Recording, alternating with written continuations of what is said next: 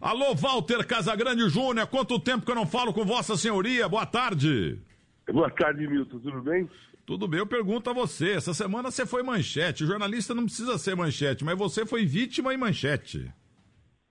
Não, tô, tá tudo bem, tudo tranquilo. Eu, assim, eu faço meu trabalho com muita honestidade, sou imparcial e o que eu falei, uh, o, que eu, o comentário que eu fiz no Neymar, eu não falei nada fora do campo dele, não, não, não coloquei em dúvida o talento dele, não, não coloquei em dúvida o profissionalismo dele, eu só é, passei aquilo, a visão que eu tenho desse momento desse momento que eu estou vendo o Neymar. Então, aquilo que eu falei foi uma coisa simples, que é, muita gente está vendo o futebol, muita gente acompanhou o PSG e Real, muita gente acompanha o campeonato francês e está percebendo aquilo que eu estou falando, né, aquilo que eu falei. Não é uma coisa é, agressiva nem nada, foi um, é, um toque daquilo que eu tô, que eu estou percebendo.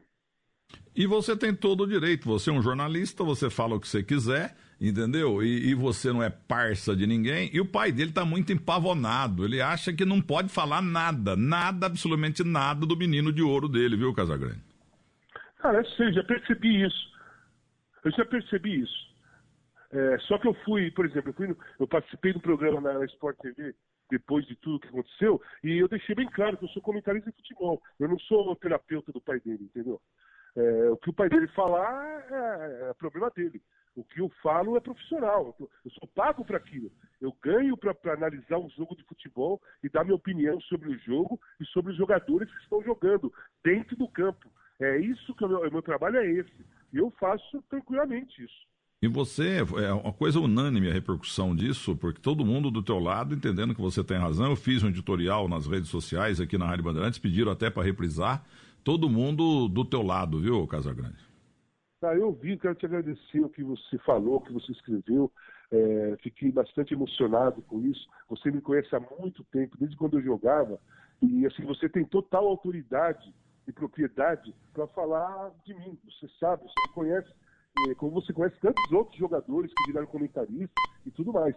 Então, é, eu quero te agradecer mesmo, que eu acho que você traduziu muito bem uh, a minha personalidade nesse seu editorial. O Casagrande, deixa eu contar uma. Eu sei que você está com pressa e, e, eu agradeço demais o privilégio de poder falar com você nesse domingo em cima desse assunto. Mas eu vou, vou, lembrar de algo mais ameno, que foi profético. Um domingo, como hoje, no mesmo programa de domingo que eu fazia na outra emissora, faço aqui na Rádio Bandeirantes. Aliás, eu estou há 36 anos em São Paulo fazendo programa domingo de manhã e você estava meio que encerrando carreira no São Paulo, e num domingo cedo, não lembro que repórter que foi, se foi Zé Roberto Orcolinho, se foi João Bosco, botaram o Casa Grande comigo. E começamos a conversar. Na outra linha estava o técnico do Grêmio, Filipão, que não era tão Filipão ainda, mas não era desconhecido, já tinha ganho alguns títulos pelo, pelo Grêmio e também pelo Criciúma, ao lado do repórter Marcelo Lima. Mas eu falei pro produtor na época, que eu não lembro quem, falei, ah, manda o Filipão aguardar um pouco aí, porque o, o Casagrande tá falando bem demais, rapaz. Né?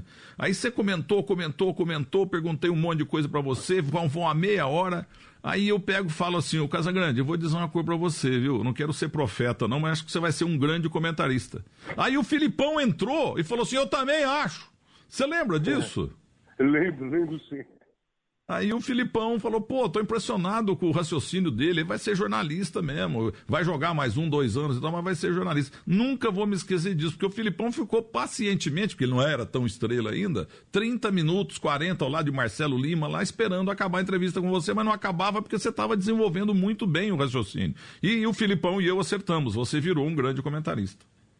É, foi uma surpresa para mim também, que eu, nunca, eu, não, me preparei para isso é, quando eu acabei, quando eu acabei de jogar, é, eu fui convidado para a ESPN para começar. A ESPN estava começando ainda, com o Trajano, o pessoal lá, e eu fiquei um ano e meio na, na ESPN e depois eu fui para a Globo, onde eu estou até hoje, faz 20 anos que eu estou na TV Globo, 21 vai fazer esse ano, que eu estou na TV Globo, realmente foi natural. Eu não fui preparado, é claro, eu fui aprendendo a trabalhar. O Marco Mora, faleceu esse ano em janeiro, meu mentor, ele me organizou, ele me mostrou o tempo de entrar, o tempo de comentário, para que eu fosse objetivo, tudo. Eu fui bem é, treinado pelo Marquinho e, assim, acho que a coisa deu certo. Eu gosto muito de fazer o que eu faço. Já estou há 21 anos na TV Globo e pretendo ficar muito tempo.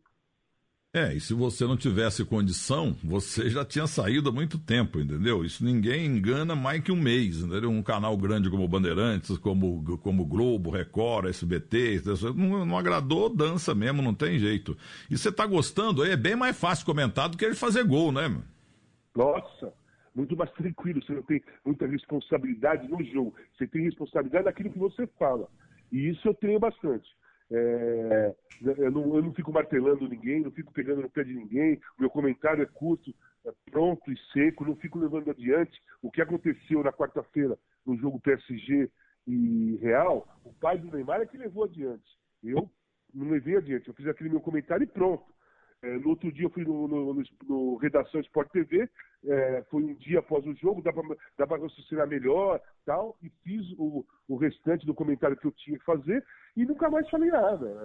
É, é aquilo, é pontual. Eu não vou ficar discutindo com ninguém, eu não discuto por internet, eu não discuto por redes sociais, eu não discuto por nenhum lugar.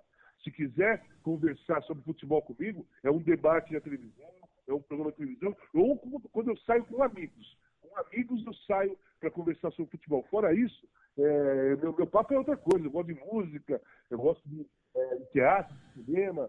É, eu organizei um, um, uma homenagem ao Adoniran Barbosa, dia 31 de janeiro, agora no Teatro Municipal. Foi muito bacana, eu senti um prazer uma felicidade enorme de fazer esse evento. E é por aí, minha vida vai por aí. Praticamente encerrando, eu quero saber do teu, do teu filho goleiro, porque o teu filho jornalista trabalhou comigo na Record, aqui na Band também. Quero saber do teu filho goleiro lá da Caldense. O que que deu? Então, o Simon, que ele é goleiro, né? Ele está indo para Boston, jogar no Boston City, que é o, é o time do, do Palinha, que jogou no São Paulo.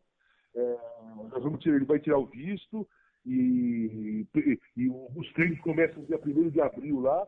Eu vou ver se ele consegue ir uma semana antes para parar num, num, centro de treinamento em Chicago, que é uns amigos meus, para ele, ele, se preparar para se apresentar em forma para a temporada do Campeonato Americano. E o Ronaldo Soares Giovanelli está te provocando aqui, dizendo que você nunca fez gol nele e que ele é um músico melhor do que você.